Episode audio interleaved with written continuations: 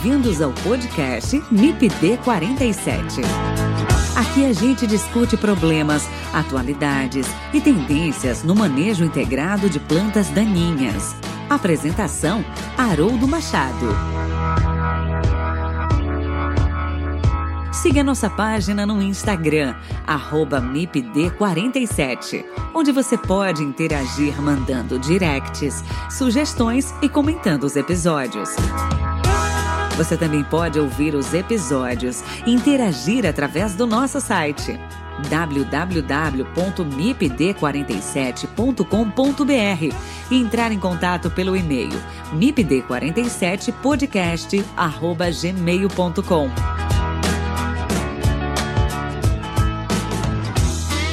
O MIPD 47 tem o apoio do Comitê de Ação à Resistência aos Herbicidas, o Agarac BR Quer saber mais sobre resistência de plantas daninhas a herbicidas?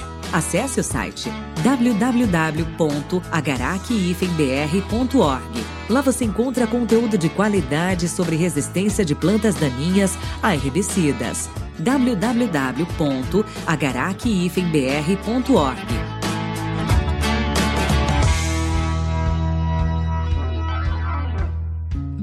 Olá pessoal, que bom estar aqui novamente com vocês em mais um episódio do MIPD 47 Podcast. É sempre uma alegria muito grande a cada novo episódio aqui com vocês. E nesse episódio eu converso com Catarine Marcos. Ela que é engenheira agrônoma, doutora em fitotecnia e professora da Universidade Federal do Rio Grande do Sul. Eu e Catarine vamos conversar sobre biotecnologia aplicada ao controle de plantas daninhas. Apesar da biotecnologia não ser utilizada diretamente nas plantas daninhas, sua aplicação em culturas modifica a forma de se realizar o manejo delas na lavoura. Plantas geneticamente modificadas com tolerância a herbicida de largo espectro permitem otimização no manejo de plantas daninhas. Existe no mercado brasileiro opções de culturas geneticamente modificadas com tolerâncias a herbicidas. Entender as diferentes tecnologias é imprescindível para tomadas de decisão no manejo de plantas daninhas. Quer saber mais sobre o uso da biotecnologia na transformação de plantas e o impacto no manejo das plantas daninhas? Fique com a gente e ouça esse episódio do MIPD 47. Lembrando que o MIPD 47 tem o apoio do Comitê de Ação à Resistência aos Herbicidas, o Agarac BR.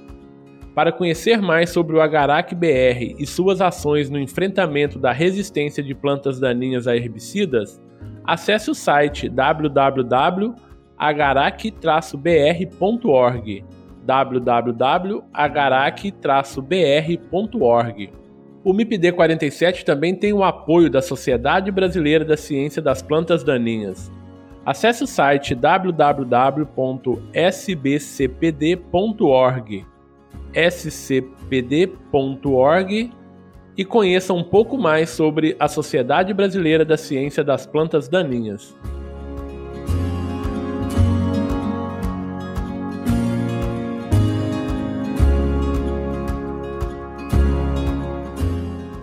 Olá, Catarine, tudo bem? Olá, Haroldo, tudo bem? Nossa, Catarine, é um prazer ter você aqui hoje no MIPD 47. Seja muito bem-vinda. Muito obrigada, Haroldo. Acho que o prazer é com certeza todo meu. Eu acompanho, estava falando aqui para você, né? Acompanho o trabalho que, que vocês realizam aí com o podcast. Eu sou fã, acho muito legal esse trabalho que vocês desenvolvem. Estou muito feliz com, com o convite. Nossa, bacana, Catarina. Obrigado pelas palavras e eu que agradeço a sua né, um pouquinho do seu tempo aí dedicado a, ao podcast, ao MIPD 47. Ô, Catarine, mas antes da gente começar, você pode se apresentar para os nossos ouvintes, por favor? Claro, Haroldo. Então, é, meu nome é Catarine Marcos, é, eu sou professora na Universidade Federal do Rio Grande do Sul, é, onde eu atuo como, como professora na área de plantas daninhas, né, então na herbologia, e é, e eu iniciei na herbologia já desde o início lá na graduação, então fui C, né, na iniciação científica lá, então fui, já fiz parte do, do, do grupo de pesquisa E eu me formei na Universidade Federal é, de Pelotas, então fazia parte do, do grupo do professor Dirceu Agostineto. Minha paixão por plantas daninhas iniciou lá, né? Depois fiz um, uma parte do, do, finalzinho ali da graduação um, no Texas, né? Então fiz uma partezinha ali, depois fiz o meu mestrado e doutorado na Universidade Federal do Rio Grande do Sul. E aí, no doutorado, eu fiz uma parte também, doutorado sanduíche, no Instituto Max Planck. E basicamente, então, mestrado, doutorado, eu trabalhei bastante, assim, com o tópico que a gente vai tratar no podcast de hoje, né?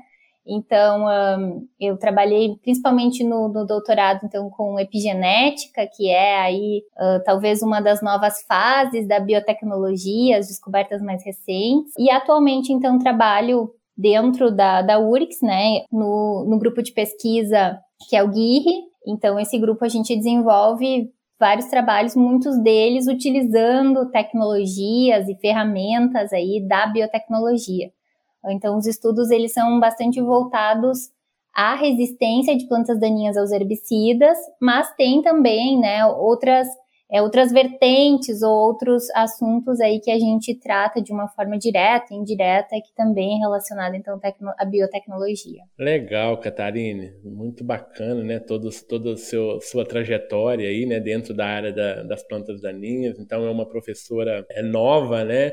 E que tem um background bem bacana dentro dessa temática que a gente vai, vai tratar aqui hoje. Só fazendo uma introdução, né, Catarine? O Brasil hoje ele ocupa aí a segunda posição no no, ranking de países que mais adotam organismos geneticamente modificados, né, os OGMs. E na verdade esses OGMs eles são produtos da biotecnologia, né, que vai ser o nosso nosso foco aqui hoje de entender um pouco mais sobre isso e passar esses conceitos, né, alguns conceitos importantes para, para o público, né, para ficar mais fácil esse entendimento, né, um assunto bem polêmico e é bem bacana que as pessoas tenham os conceitos né, do que é um OGM, as ferramentas para se produzir esse OGM e o impacto disso, né, no nosso caso, principalmente no manejo é, dessas culturas. E só para trazer alguns números aqui, né, se a gente pensar em culturas né, é, em adoção de tecnologia, a soja, né, mais de 90% da soja são materiais aí cultivados com OGM. O milho ali, a, a segunda safra, mais de quase 90%, em torno de 87% do milho também são OGMs, né, das, dos materiais OGMs. O algodão, né, mais de 90% de todo o algodão também, ele tem alguma tecnologia né, é, ali dentro da semente, né? É uma semente que tem uma tecnologia muito alta ali dentro daquela sementinha. Mas só para os nossos ouvintes entenderem então um pouco, Catarina, vamos começar assim, eu gosto, vamos começar do começo, né? O que, o que é a biotecnologia? Uhum. Bom, Haroldo, então vamos lá, né? Eu acho assim, claro, primeiro a gente pode até definir o que, que é o termo biotecnologia, né? Pensando que é uma área da ciência que vai utilizar aí de sistemas, de organismos vivos para criar melhorias, seja em produtos, seja em tecnologias, em técnicas, né? Então, e a gente pode pensar no próprio nome dela, né? Então, biotecnologia. Então, que vem da biologia, né, com a tecnologia. Então, é juntar essas duas áreas. É claro que não fica só nisso. Depois a gente vai ver que tem várias outras coisas envolvidas nesse processo. Mas basicamente, então, é biologia com tecnologia. Só que aí talvez a gente pode cair no erro de pensar que é algo extremamente recente ou que, né, por ser a questão da tecnologia de ser algo muito recente, quando na verdade a gente tem aí relatos do que se está envolvido com a biotecnologia desde lá dos egípcios. Quando a gente pensa, por exemplo, na biotecnologia, a gente poderia tentar dividir ela em três fases. Né? Então, fase 1, fase 2 e fase 3. Nessa fase 1, a gente teria então todo o processo de produção de alimentos, que a gente usa então leveduras, usa né, micro-organismos para a produção, por exemplo, de pães, produção então de cerveja, vinhos, né? Ó, só coisas boas aí. Coisas boas. É, é relacionado à, à, à, biotecnologia, né? E aí, então, a gente tem relatos disso, né? Então, da utilização de levedura para produção de pães lá dos egípcios, né? Então, muito tempo atrás. Então, sim, já começa, eh, começa esse envolvimento, talvez indireto, naquela época, obviamente, sem ter um termo e sem ter um conhecimento, assim, mas já se tem esse conhecimento lá de trás. E aí as coisas vão evoluindo, a gente entra na fase 2, que a gente poderia dizer ali que já começa no século XX, então a gente deu um grande pulo aí, né, pensando numa ordem cronológica. E aí a gente chegaria então na fase 2, que a gente tem grandes descobertas. Seria, por exemplo, a descoberta de antibiótico, primeiro antibiótico, né, que foi penicilina, é, depois a gente tem em 1953 descoberta da dupla fita ali do DNA, então isso foi, né, Watson e, e Crick ali fizeram uma grande descoberta relacionada a isso.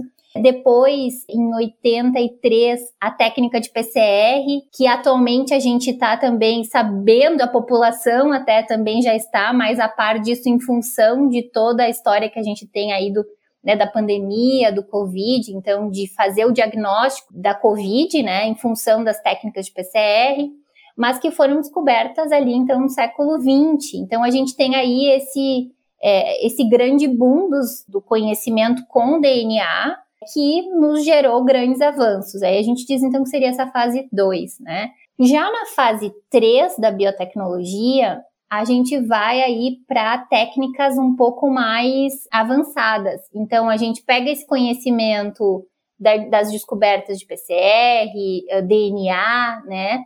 Uh, e começa a fase de sequenciamento do genoma. Então, primeiro o genoma humano, depois a gente tem é, o sequenciamento da, da, da Arabidopsis, né? Então, foram grandes marcos, assim.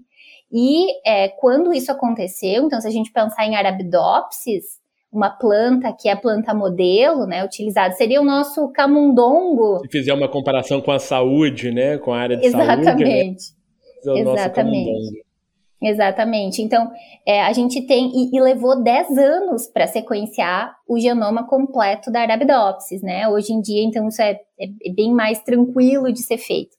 Mas enfim, aí então se tem essa fase 3, que são diversos conhecimentos, né? Então, sequenciamento do genoma humano, se tem as questões também de estudos de RNA de interferência, aliás, isso gerou até prêmio Nobel, né? Então, para essas descobertas que é, há um silenciamento gênico interno regulado, né, por, esse é, RNA de interferência e que a gente podia usar isso para manipular a planta e descobrir, por exemplo, ah, se eu silencio determinado gene, eu vou ver o que, que aquilo causa naquela planta. Então, através desse RNA de interferência, a gente consegue é, silenciar um gene específico e a partir disso ver, ah, essa planta reduziu o tamanho dela, ou então, ah, então de repente esse gene está envolvido com determinada rota. Então, se teve também um grande avanço ali por. É, o, o prêmio Nobel saiu em 2006, enfim, então é, a gente é, é, relativamente recente, né? Um, um, grande boom aí é recente. Só fazendo um parêntese, Catarina, claro. se me permite, né? Até para os nossos ouvintes que não ouviu um episódio que a gente falou sobre o RNAi, volte lá atrás e ouça esse episódio que tá bem bacana, tá? Perfeito, maravilha, ótimo. Então, e, e aí, é, dentro dessa fase 3, entra também a parte de transgenia muito forte, né? Então entra é, e aí a gente vai falar um pouquinho melhor, né, depois sobre isso, conceitos e como isso entra na, na parte de plantas daninhas. Mas o que eu quero é, chamar a atenção, que eu acho que a gente não pode deixar de falar, são duas técnicas é, e, talvez daria para dizer uma técnica bastante revolucionária, atual, que é o CRISP. Essa questão que daí é edição gênica é, através dessa técnica, é, então, de CRISPR, né? E aí, a partir disso, a gente tem tanto avanços na área humana, quanto também na área aí de plantas. É, na área humana começam grandes avanços na questão da terapia gênica. Então, antes a gente utilizava para determinada doença, utiliza-se fármacos, né, remédios, é, e a questão da edição gênica seria você mexer lá na raiz do problema, né, alterar aquele gene que está é, causando alguma doença, como câncer, enfim. Óbvio que isso ainda é muito inicial, né, tem grandes discussões éticas, inclusive, né? Éticas, né, Catarina, que permeia esse assunto ainda, né? Exatamente, exatamente. Mas já tem algumas doenças, então, que tem tratamento com com esse tipo de ferramenta. Então, basicamente, a gente pode pensar assim, que a biotecnologia, ela está envolvida desde o nosso café da manhã, lá, quando a gente começa comendo um pãozinho pela manhã, né? Passando talvez para tarde, lá no final de tarde, quando a gente vai para o happy hour, toma uma cervejinha, um vinho, e até momentos em que a gente pensa, ah, sei lá, diagnóstico de doenças, tratamentos de doenças, né? Então, eu contei toda essa historinha para a gente entender que ela tá no nosso dia a dia. E, e, esse dia a dia também inclui, obviamente, o processo de transgenia, de OGMs, dos alimentos, mas a gente, é como você falou lá no início, né? Não são todos os alimentos que têm processos de transgenia os processos de transgenia que a gente está mais exposto, então seria soja, né? Milho, algodão, como você falou, tá, alguma coisa de cana, e agora está entrando em 2021 alguma coisa de trigo. Então, assim, ainda é muito baixo. O que a gente tem no dia a dia, nós não, não temos, assim, transgênicos que a gente está exposto na alimentação. E também depois a gente vai falar das questões de segurança, que isso também não seria um problema, né? Mas um ponto que é importante a gente mostrar que não é, não é todo alimento que é transgênico, né? Como talvez as pessoas imaginam. Legal, Catarina. Você abordou de modo bem claro aí, né, que a questão da, da biotecnologia, né, ela está muito próxima de nós, né? Nós convivemos ali todos os dias, a gente faz uso de algum produto aí da, proveniente da biotecnologia, né? E você começou a abordar um ponto também, Catarina, que eu quero chamar a atenção aqui para os nossos ouvintes. Você usou um termo aí transgênico. É um outro termo também muito discutido, né? A gente trabalha muito com isso no, no, nosso dia a dia, nas salas de aula, a gente sempre é abordado com relação a esse tema, essa, essa palavra, né? É, o que, que são transgênicos, Catarine? Ótimo, excelente, Haroldo. Então, como você tinha comentado, é, também são chamados de organismos geneticamente modificados, né? Os OGMs. Então, basicamente, é, um transgênico é quando é um, é um, indivíduo, né, que, que teve aí, que recebeu, né, de um outro organismo um gene, tá? Um gene de outro organismo. Logo, acho que a gente explica um pouquinho também o que, que é um gene, né? Você está ouvindo o MIPD 47 com Haroldo Machado. Deixa eu só fazer uma outra pergunta para aqueles, para os nossos alunos que faltaram a aula de biologia, Catarina. O que, que é um gene? Vamos lá, para a gente falar de transgênico, a gente tem que entender o que é um gene, certo. né? Certo. Explica para a gente aí o que, que é um tá, gene. Tá, maravilha. Então, basicamente, um gene, ele é uma sequência nucleotídica, né? Então, significa que ele é uma sequência de letrinhas lá que a gente chama que é o alfabeto é, genético, né? Então, são quatro letrinhas. Nesse nosso alfabeto genético, nós só temos quatro letrinhas, mas isso gera uma variabilidade incrível, enfim, uma série de combinações aí incrível. Mas são quatro letrinhas, né? Então, a, C, G e T, né? Então são as, a, os nucleotídeos, né? Então, como o DNA ele é uma dupla fita, né? Então vai ser uma são os pares ali, pares de bases que a gente chama. Aí o que, que a gente tem que imaginar? Que o genoma de cada indivíduo é uma sopa de letrinha contínua aí, né? De todo de, desse, desse alfabeto de quatro letras. Então, assim, vamos pensar em indivíduos, organismos, na verdade. Vamos pensar humanos. Então, a gente tem 3,2 bilhões de pares de bases, dessas letrinhas aí. Se a gente for pensar Arabidopsis, é, se eu não me engano, 157 é, milhões é, de pares de base. Então, tudo isso forma o genoma, né? Essa, é, essas letrinhas aí, é, nessa sequência, formam o genoma. Dentro, então, desse genoma, nós vamos ter partes dele que são os genes. Tá? Isso significa que são algumas dessas letrinhas, algumas sequências dessas letrinhas são genes. É, então, assim, o que, que a gente podia dizer, né? O que, que seria é, um gene? Então, é uma, um, um trecho desse genoma, desse DNA, que tem uma região promotora que vai dizer para ele liga, desliga, aqui expressa ou faz, né? Faz mais a transcrição, não faz, né? Um liga e desliga desse gene. E a região codificante, que ali vai ter a sequência de letrinhas desse alfabeto que a gente falou, em que cada três letrinhas vai codificar um aminoácido e isso é um código para nos gerar proteínas. Então, nada mais é que é, o que, que, seria um gene, né? Uma região aí do genoma que tem o iníciozinho da região promotora, tem a região codificante e vai ter uma região terminal, dizendo, ó, para aqui, que aqui parou esse gene.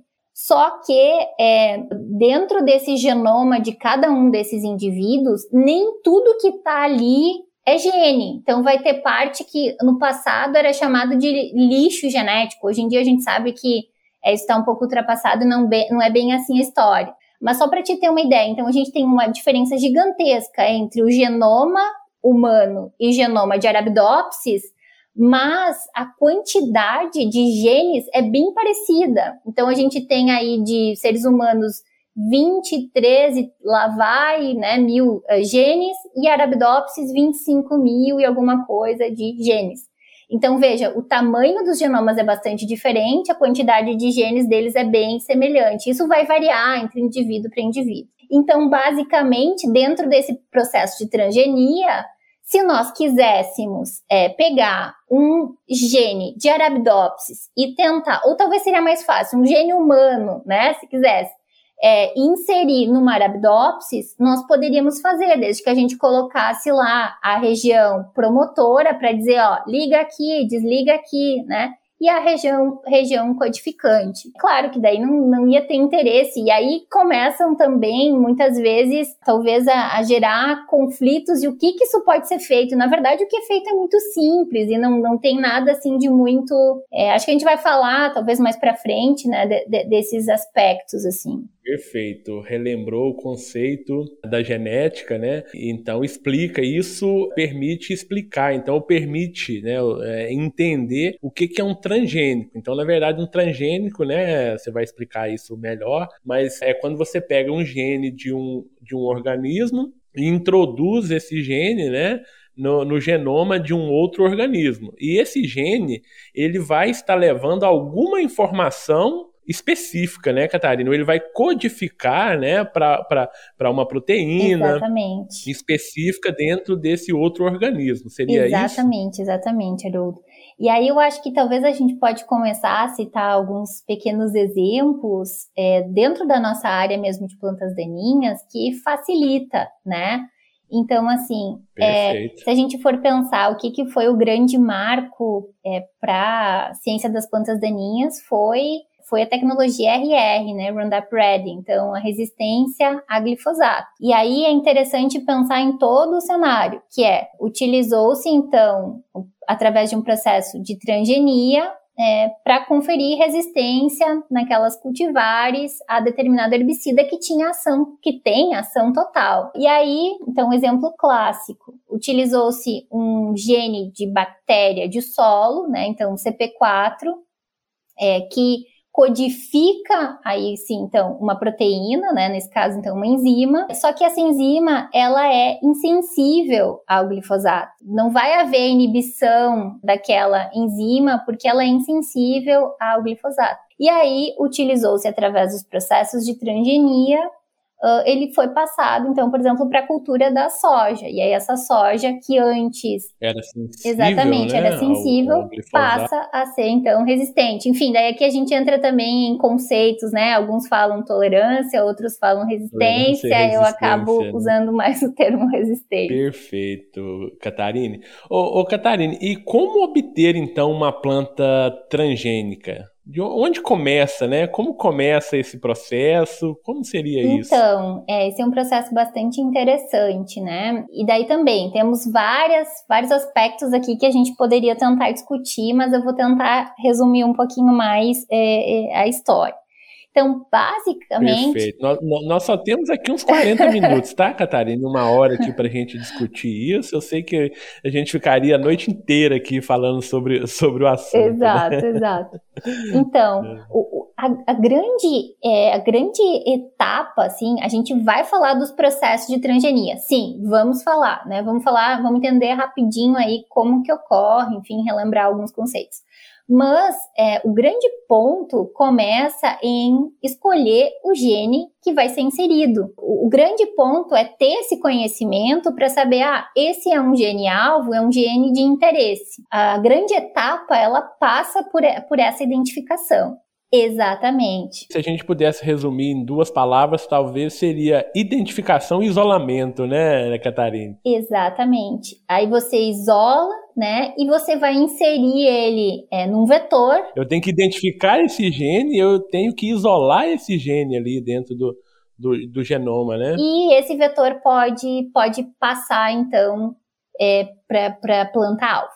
Mas aí, claro, daí a gente já começa a entrar nos processos, né? Então, basicamente, existem dois processos principais, assim, mais utilizados. Então, um que é o, o método indireto, ou também chamado de método biológico, que é através de bactérias que têm essa capacidade de passar parte do seu genoma para outros organismos. Então veja que a gente não criou aí muita coisa. A gente copiou o que é, o que a natureza já consegue fazer por conta. Claro que talvez numa taxa bem menor, em eventos bem esporádicos, mas enfim, a criação aí ela foi quase uma cópia do que ocorre na natureza. Mas então esse seria o primeiro método, um método indireto que a gente utiliza é, bactérias, então normalmente o processo é feito por agrobacterium, né, bactérias é, de solo.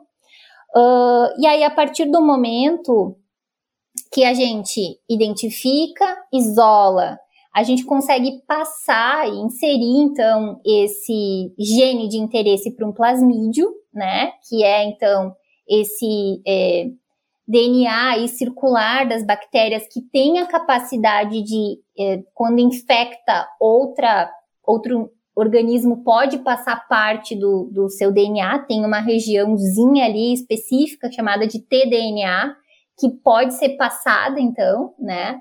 Uh, e aí, nesse processo, então, há a construção uh, e é inserido aquele gene de interesse que se quer passar para é, o indivíduo alvo, né? Então, para o organismo ali é, que vai ter esse processo de transgenia. Aí, claro, a gente tem várias etapas, né, que, que podem ser observadas. Por exemplo, esse é um método que ele funciona muito mais Uh, a gente tem um, uma taxa como se fosse de infecção, principalmente para dicotiledôneas. Então, a gente acaba tendo muito mais casos de utilizar agrobacterium para plantas dicotiledôneas, é, por esse processo, pela capacidade de infectar, enfim, né? Aí, aí, depois que teve essa transformação, aquela célula ali foi transformada, tem que regenerar aquele tecido e a partir disso, então, para que todo o tecido gerado tenha é, esse gene ali inserido. Então, a gente diz que de uma forma geral, esse é um método que a gente classifica então como método biológico ou método indireto, porque a gente está utilizando essas bactérias como vetores para passar esse gene de interesse. E aí a gente pode pensar então no segundo é, método mais utilizado, que daí seria um método direto, né, que é chamado também uh, de físico, porque ocorre um, é, um bombardeamento, né? Então, uh, possivelmente vocês devem lembrar lá da, da genética, enfim, do, do, dos estudos que a gente via, né, que era um bombardeamento shotgun, que é como se fosse dar um tiro ali no, no genoma, né, e jogar aquele é, gene ali para dentro, quase a força.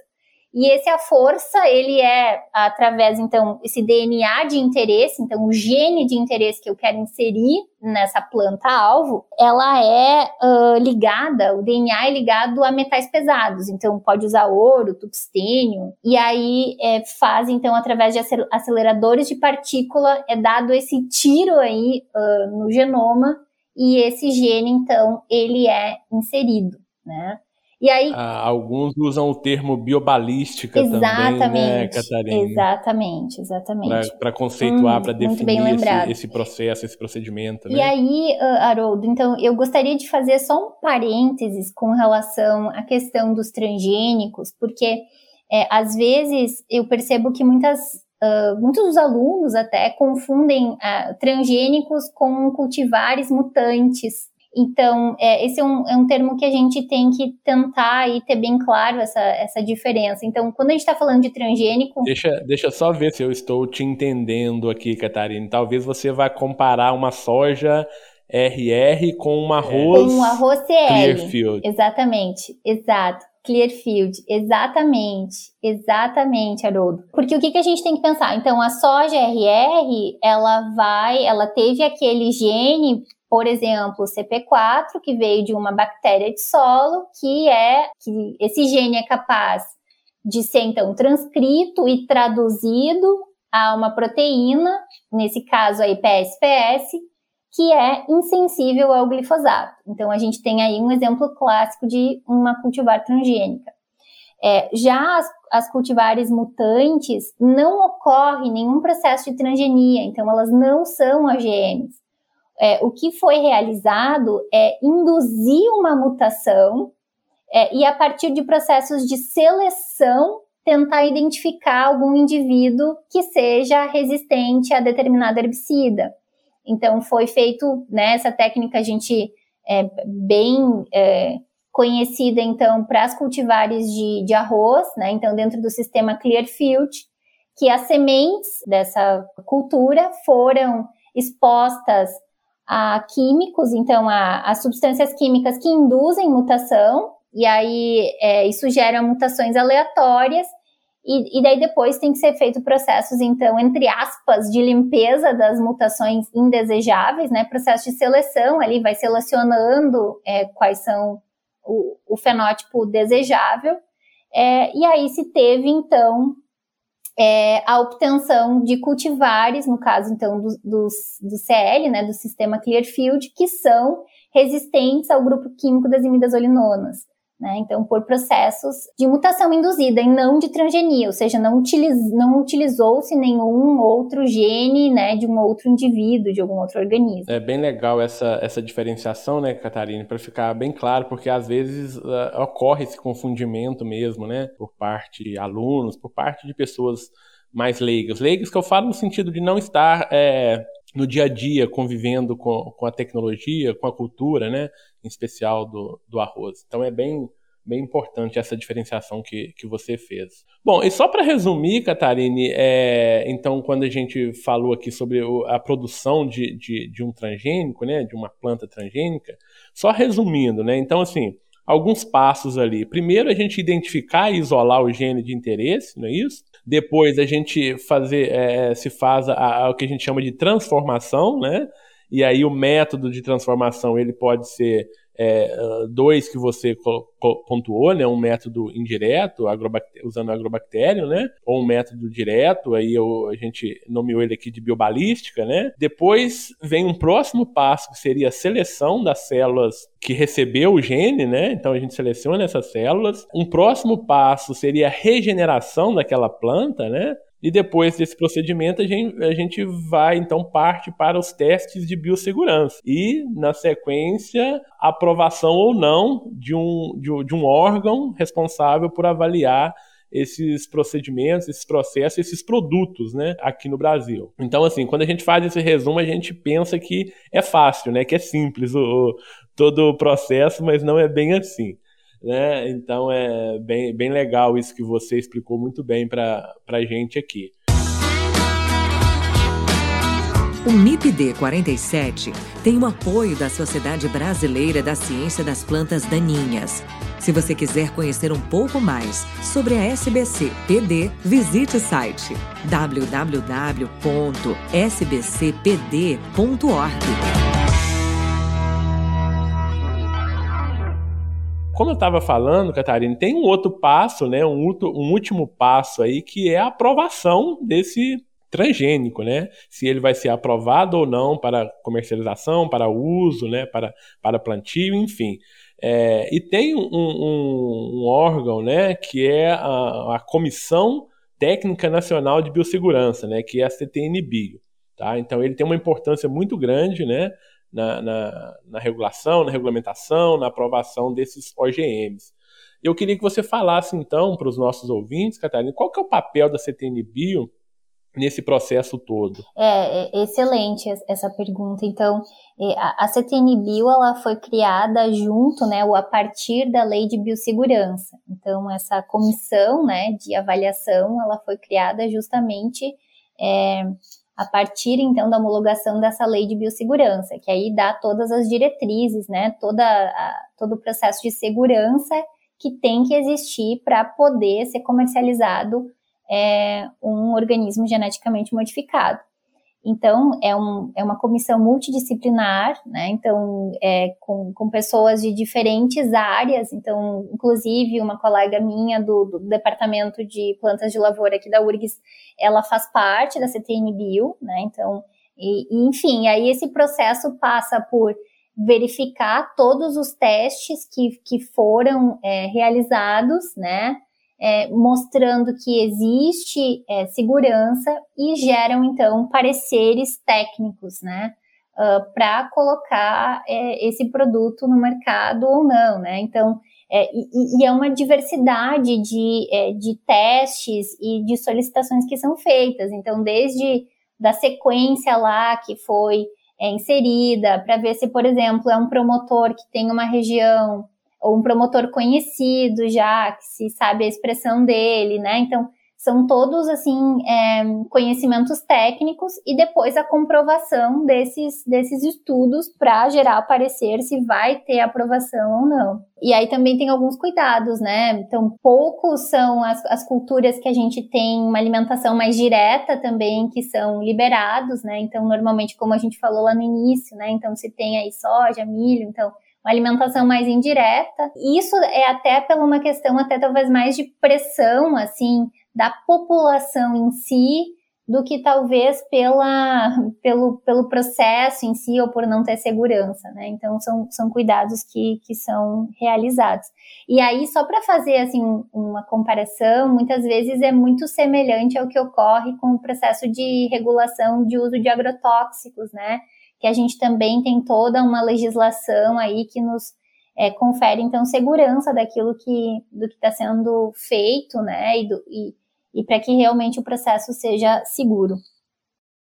Legal, Catarina. Então é importante a gente deixar isso bem claro, né, para os ouvintes que, que, que é uma coisa séria, né? Então uh, todo o processo, né, todo o processo de construção, de liberação do, do, dos OGMs seguem critérios né, muito, muito rígidos e que são respeitados, né, e, isso é importante a gente passar isso para os ouvintes. Então, assim, só, só resumindo, né, a CTNBio, então, ele é o órgão responsável por realizar essas avaliações, né, caso a caso, de cada OGM, né, seguindo ali os ritos estabelecidos pela lei de biossegurança que, que você disse, né, então é a lei 11.105 de 2005, né? E não, não é qualquer pessoa que pode trabalhar, né, Catarina? Então a legislação prevê a necessidade de autorização prévia também do registro de instalações de profissionais habilitados né, para as atividades de pesquisa com os OGMs. Então, assim, nenhuma instituição é, é, pode trabalhar com biotecnologia no Brasil sem o certificado de qualidade de, em biossegurança, né? E esse certificado também ele é emitido pela, pela própria CTN Bio, né? Então, assim, é uma coisa muito responsável, né? Uma coisa muito séria e segue rigorosos padrões aí de, de, de qualidade, né? Então, é importante a gente deixar isso muito, muito claro para os nossos ouvintes. Exatamente. Porque às vezes não é todo mundo que está no dia a dia, né, que acompanha esse, esse trâmite ou esse protocolo, né? Então é, é, é bacana a gente a gente reforçar isso. É, inclusive até muitas vezes sendo mais restritivo até que vários outros países, né, o que um padrão internacional. Perfeito. Então às vezes demora muito mais para conseguir liberar que por essas questões, né, é, de segurança, avalia, avaliação, enfim, dos, dos relatórios, do que em outros países, né? Então, é muito semelhante também o que ocorre, de novo, vou, vou falar, né, mas o que ocorre com é, o registro de agrotóxicos no Brasil, né? Então a nossa lei ela é bem completa nesse sentido. Perfeito. Nós somos um país bem sério quando a gente fala nesses, nesses temas, né? Que são meio espinhosos, mas a gente precisa realmente é, tratar isso de uma maneira séria. Ô, ô Catarine, e, e, quais são as tecnologias hoje, né, é, de culturas aí, ou em culturas, quando a gente fala em tolerância barra resistência a herbicidas hoje é, que estão liberados no Brasil? O que, que a gente tem aí né, no, no agro aí? Tá, excelente, Haroldo. Então, até assim, para colocar um pouquinho do, do cenário geral, né, o que a gente tem, é, maioria assim, das culturas, e até pensando em organismos geneticamente modificados mesmo, é questão de resistência a insetos, né, e resistência uh, a herbicidas, né, então são essas, são os principais. Claro que tem alguma outra coisa de culturas é, que são é, com alguma tolerância estresse também, né? Mas o principal, e aí a gente tem normalmente até essas tecnologias, às vezes, numa mesma cultivar, né? Que seria é uma resistência a inseto, resistência a algum herbicida, né? Uh, mas aí focando então agora na parte é, de resistência a herbicidas, então como a gente comentou, as principais culturas que tem, né, soja disparado, né, então algodão e milho, né, então, é, e aí a gente tem, então, alguns que a gente chama de eventos, né? Então, sempre que se tem ali um registro de algum gene é, que foi é, inserido em algum organismo, então a gente chama isso de evento, né? Um evento de transgenia.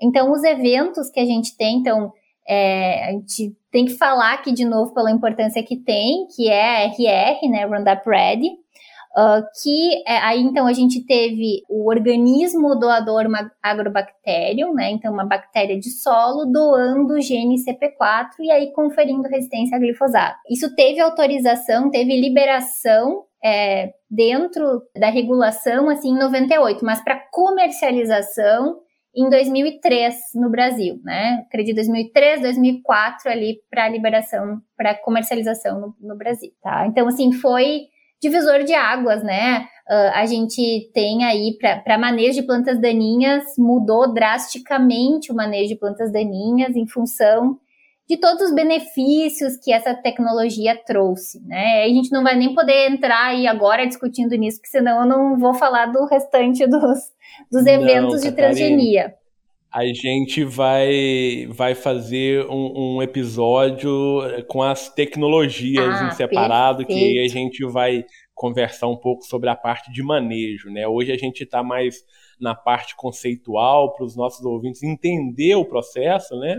o que é, e depois a gente vai falar sobre o, o manejo dentro de cada tecnologia. E só para dar um número, Catarine, na verdade aqui a gente está fazendo esse ano, né, completa 23 anos aí da, da primeira liberação né, de transgênico no Brasil. E quando a gente pega a questão dos eventos aprovados, né, se a gente pegar só a cultura do milho, por exemplo, né, basicamente a gente tem ali 3,3% dos eventos são relacionados à tolerância ao calor, mas 3,3% desses eventos é tolerância à seca, 8,6% de resistência a insetos, é, 20% dos materiais aí com tolerância a herbicida e mais de 70% com eventos de resistência a, a, insetos e herbicidas, né? Então mais de um gene aí que é introduzido, né, na, na, no material, conferindo aí resistência a, a herbicidas e insetos, né? Só esse parênteses. Excelente, excelente esse dado, exatamente. Bom, mas aí continuando os nossos exemplos aí do, dos eventos existentes, tem também então o Liberty Link, né, chamado de LL, que aí confere resistência a glufosinato é, de amônio, né, e foi ocorreu a inserção do gene PAT, que é um gene também de bactéria, então Streptomyces é o, é o, o organismo origem né, de, desse gene. E aí é um gene, então, que é, metaboliza esse, esse herbicida, né? E aí, só um parênteses dentro desse, desse conteúdo, assim, é que vejam como as coisas são relacionadas. Então, o evento anterior que eu falei do RR, um gene que é, então é relacionado ao local alvo do herbicida. Agora eu estou falando então de um processo, então o gene PAT é um, é um gene de detoxificação. Então, se a gente fosse pensar nos mecanismos lá de resistência, né, uh, que existem, então, plantas daninhas, enfim, esses seriam não relacionados ao local de ação, né? Então, não houve ali uma alteração, nenhum gene é, de ligação ao herbicida, né, da, da enzima com herbicida. E sim, é um processo de metabolização. Então, esses estudos, é, tanto seja ele para os mecanismos de resistência, eles também nos ajudam a entender possíveis genes-alvo, a entender os processos e as coisas vão se complementando. E aí a gente tem outros exemplos, né, que, que, que a gente pode, pode citar. A cultivance também foi, foi um exemplo aí de um gene que foi obtido através de Arabidopsis e conferiu resistência a imidazolinonas. E aí, indo já um pouco para os eventos um pouco mais novos, né, e que, que vão agora, então, ser, estão nos holofotes aí, né, nesse, nesses últimos tempos, né, que, que vai ter lançamento, tem lançamento e, e intensificação de utilização aí na, na safra, na próxima safra, uh, que é Enlist e Extend, né, então vamos falar um pouquinho aí da, das diferenças dessas duas tecnologias. Então, é, o Enlist é, o principal, então, gene, né, que a, a diferença aí desse evento em list é o AAD12, então, um gene específico, né, de bactéria também. E aí, então, um gene que está relacionado a processo é, de detoxificação uh, de 2,4-D. Aí, a partir disso, então, vai depender muito da, da tecnologia que a gente está falando. Por exemplo, então, já o Enlist E3, né, então, teria três eventos tem a inserção do gene AD12, né? Mais o gene PAT, mais outro gene que confere resistência a EPS-PS. Então, sim, o foco da tecnologia em list é a resistência a 2,4-D, mas uh, tem também a inserção de outros é, eventos conferindo resistência é, a glufosinato de amônio e a uh, glifosato. Perfeito. Então nós temos aí, no caso da soja, né, Catarine, é, para esse material do sistema Enlist, né? Então essa soja ela com, é, com tolerância a 2,4-D, com tolerância a glifosato e com tolerância barra resistência, né? Também ao glufosinato de amônio, né? Então são três herbicidas três mecanismos de ação distintos, né?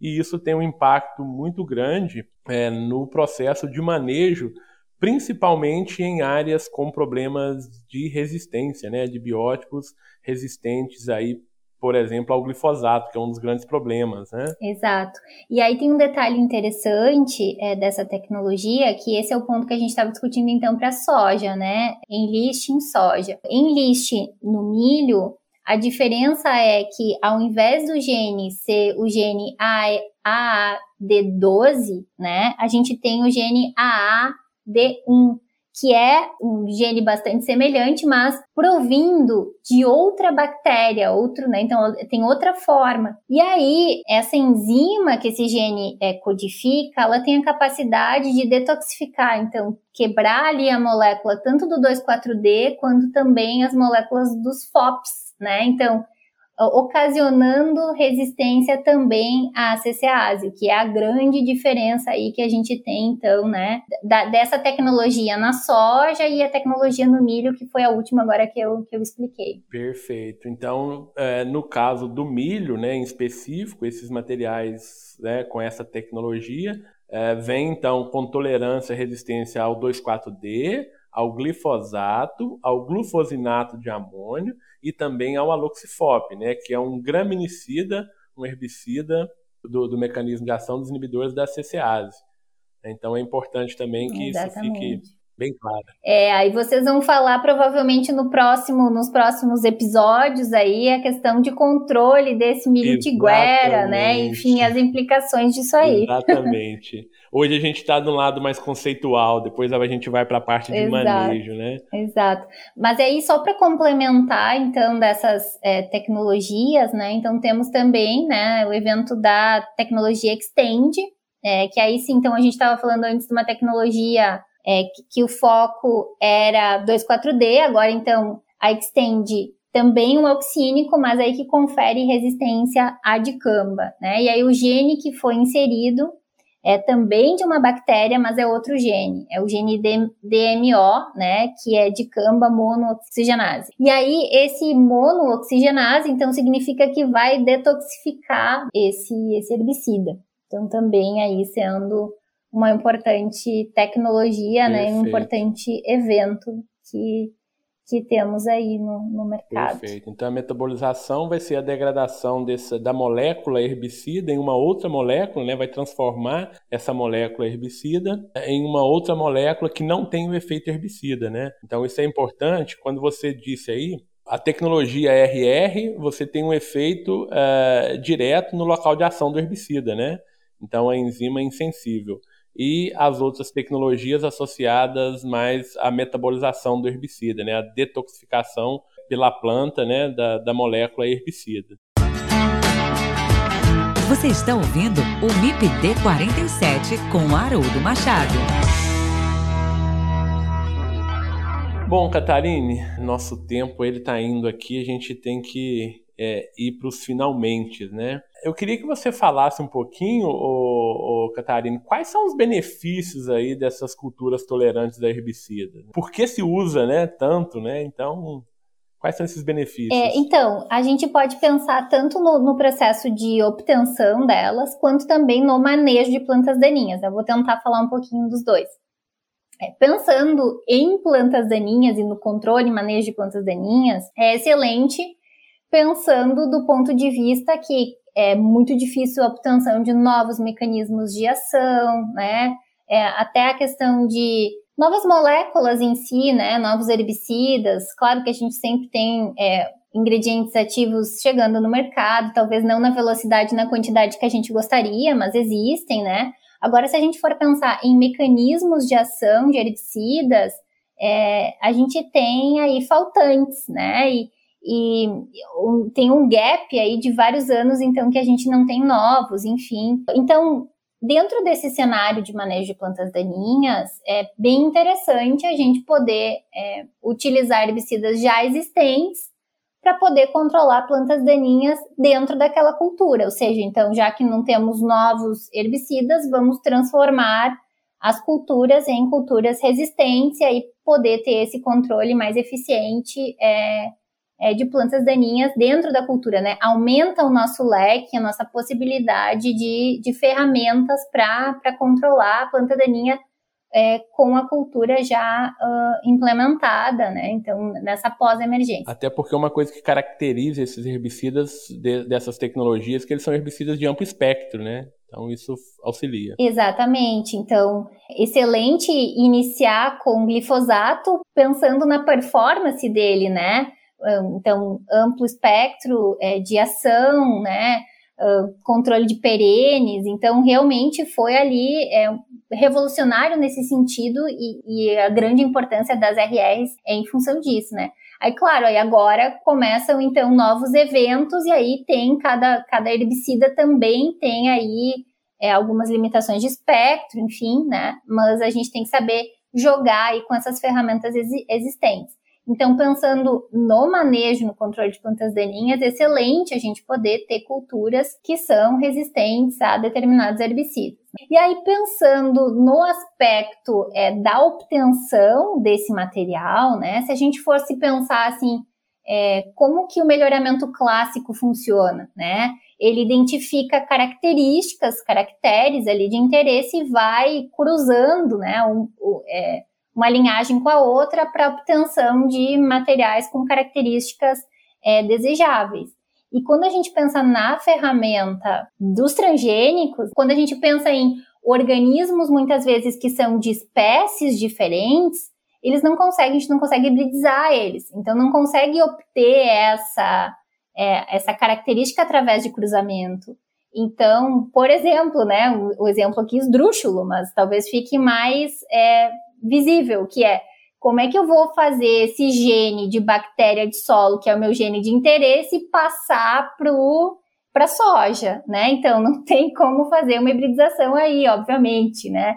Então, esse processo de transgenia auxilia a gente a identificar, ou depois de identificado, conseguir passar esse gene é, de interesse, né? Então, eu, eu, diria assim que seriam esses dois os principais benefícios, né, da tecnologia em si. Perfeito. Ô, ô Catarina, mas não é o foco no, da nossa conversa hoje, mas eu vou te provocar, né? É, do ponto de vista de manejo. Quais são os cuidados aí na adoção dessas tecnologias? Sei que a gente vai ter um episódio específico sobre cada tecnologia, porque a gente poderia ficar aqui mais um tempão falando sobre isso, né? Mas eu queria te provocar só um pouquinho nesse ponto. Tá joia. Já fazer um aquecimento aí para o próximo, pro próximo episódio, né?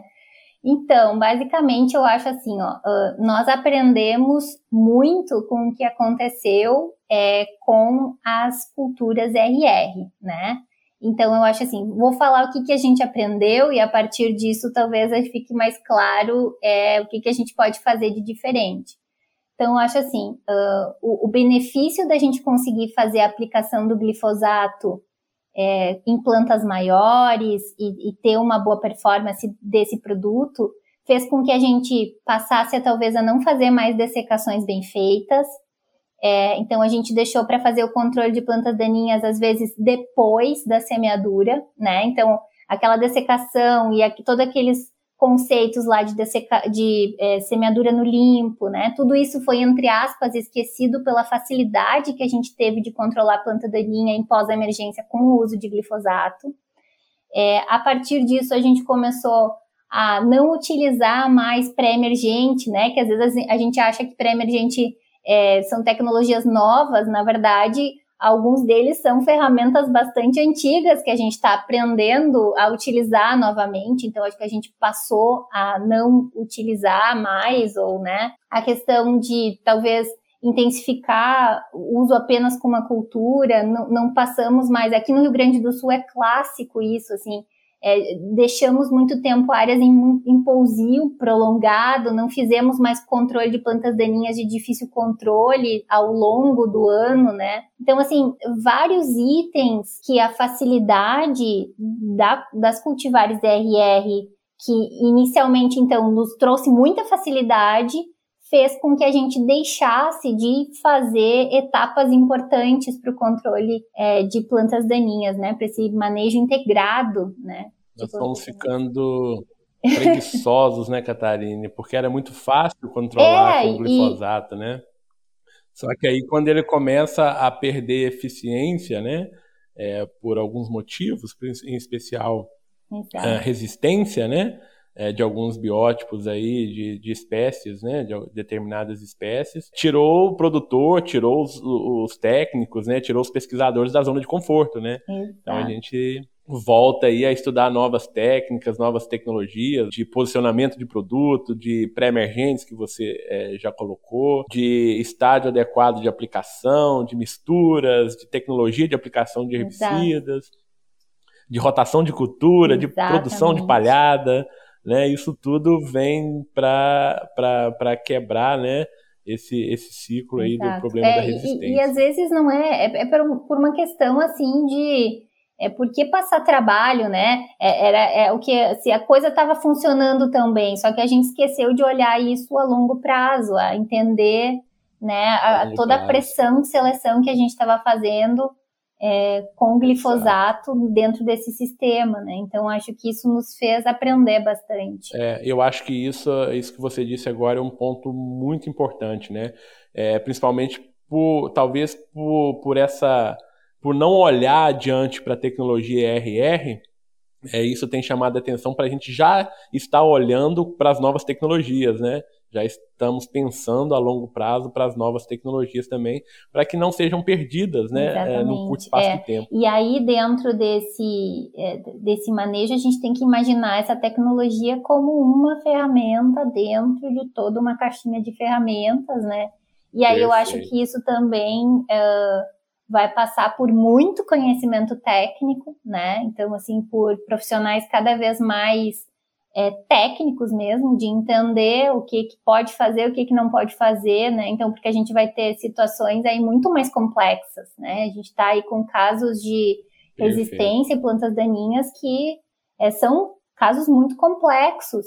É, e a gente vai precisar desse conhecimento técnico, e isso passa por entender ah, qual é essa cultura que eu tenho? ela tem resistência ao quê, né? Ah, a partir disso, eu posso fazer quais aplicações, quais misturas, em qual momento. A partir disso também identificar é, daquelas ferramentas que a gente estava falando, é, sei lá, é um martelo que eu estou falando, bom, então eu sei que o martelo tem tais limitações, né?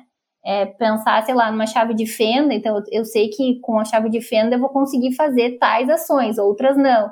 E entender é, cada uma dessas ferramentas para poder usar tudo isso em conjunto, não usar de uma forma isolada e achar que a gente vai ter a resolução do problema utilizando apenas uma das ferramentas. Nossa, legal, Catarine. Catarine, é, infelizmente nosso tempo aqui chegou ao final, nós temos que encerrar essa, essa nossa conversa, muito produtiva, muito legal. Adorei esse nosso, esse nosso bate-papo. Muito obrigado novamente pelo tempo né, despendido aí com a gente.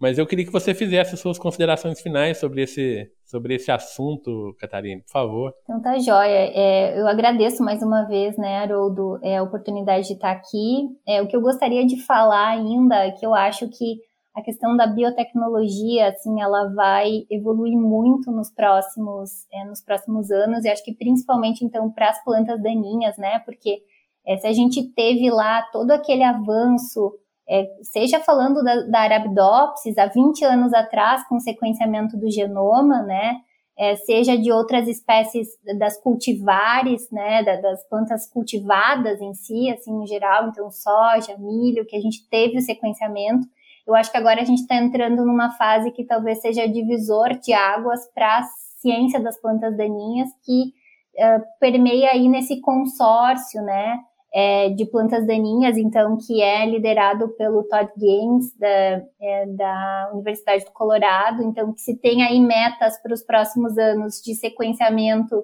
de pelo menos 10 é, genomas de 10 espécies de plantas daninhas né, nos próximos anos, três anos, ou outras espécies em parcerias com outras instituições.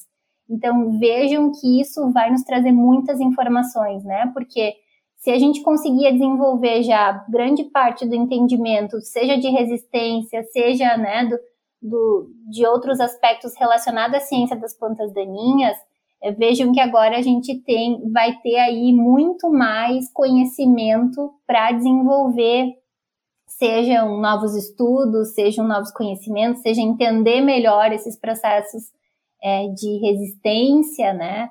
Então, acho assim, é, a mensagem que, que, que eu quero deixar, né, que a gente tem aí um belo caminho pela frente, né, que, que talvez para as culturas iniciou há 20 anos atrás, mas que agora a gente vai estar tá tendo aí é, para as plantas daninhas. Então, acho que vai ter muita coisa bonita aí pela frente nesses próximos anos. Bacana. Certamente sim.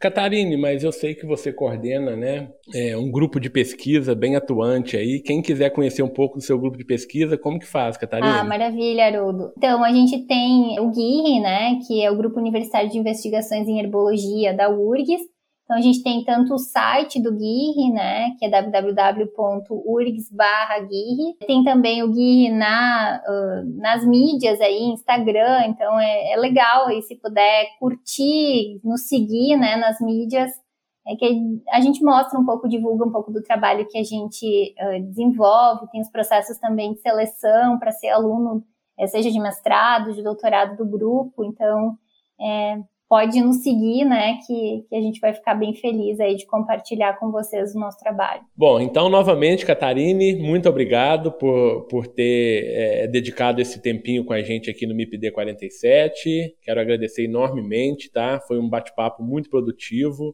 Tenho certeza que os nossos ouvintes vão gostar dessa nossa conversa. Maravilha, Haroldo. Muito obrigada. Me despeço de você e me despeço também dos nossos ouvintes. A vocês, meus ouvintes, um abraço e até o próximo episódio do MIPD 47. MIP-D 47 tem o apoio do Comitê de Ação à Resistência aos Herbicidas, o Agarac-BR. Quer saber mais sobre resistência de plantas daninhas a herbicidas? Acesse o site www.agaracifembr.org. Lá você encontra conteúdo de qualidade sobre resistência de plantas daninhas a herbicidas. www.agaracifembr.org. gostou desse episódio, compartilhe no Instagram marcando o MIPD47. Se quiser enviar sugestões, o e-mail é o mipd47podcast@gmail.com. Ouça também os outros episódios em www.mipd47.com.br. Siga o MIPD 47 na sua plataforma de podcasts preferida e também no nosso Instagram, o arroba MIPD47.